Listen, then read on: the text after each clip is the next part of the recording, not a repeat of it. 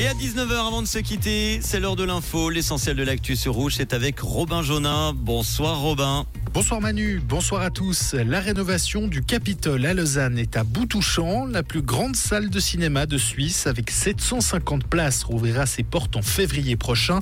Au-delà de la mythique salle, cette nouvelle maison du cinéma accueillera un second lieu de projection de 150 sièges, un café ou encore une boutique.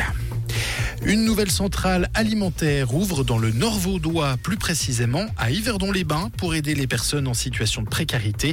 Sa mission est de récolter les dons de nourriture et de produits d'hygiène, les stocker, puis les redistribuer aux associations qui s'occupent des personnes dans le besoin.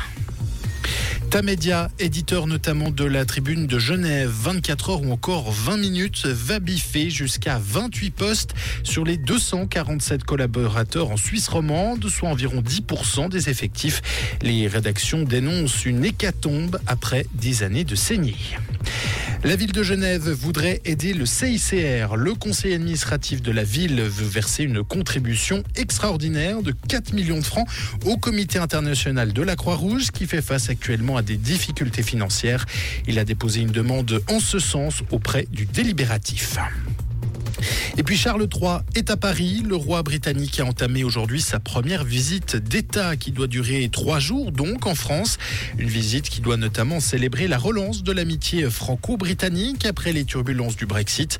On le rappelle, ce déplacement était originellement prévu en mars dernier, mais fut annulé à la dernière minute sur fond de violentes manifestations contre la réforme des retraites. Merci Robin, bonne soirée.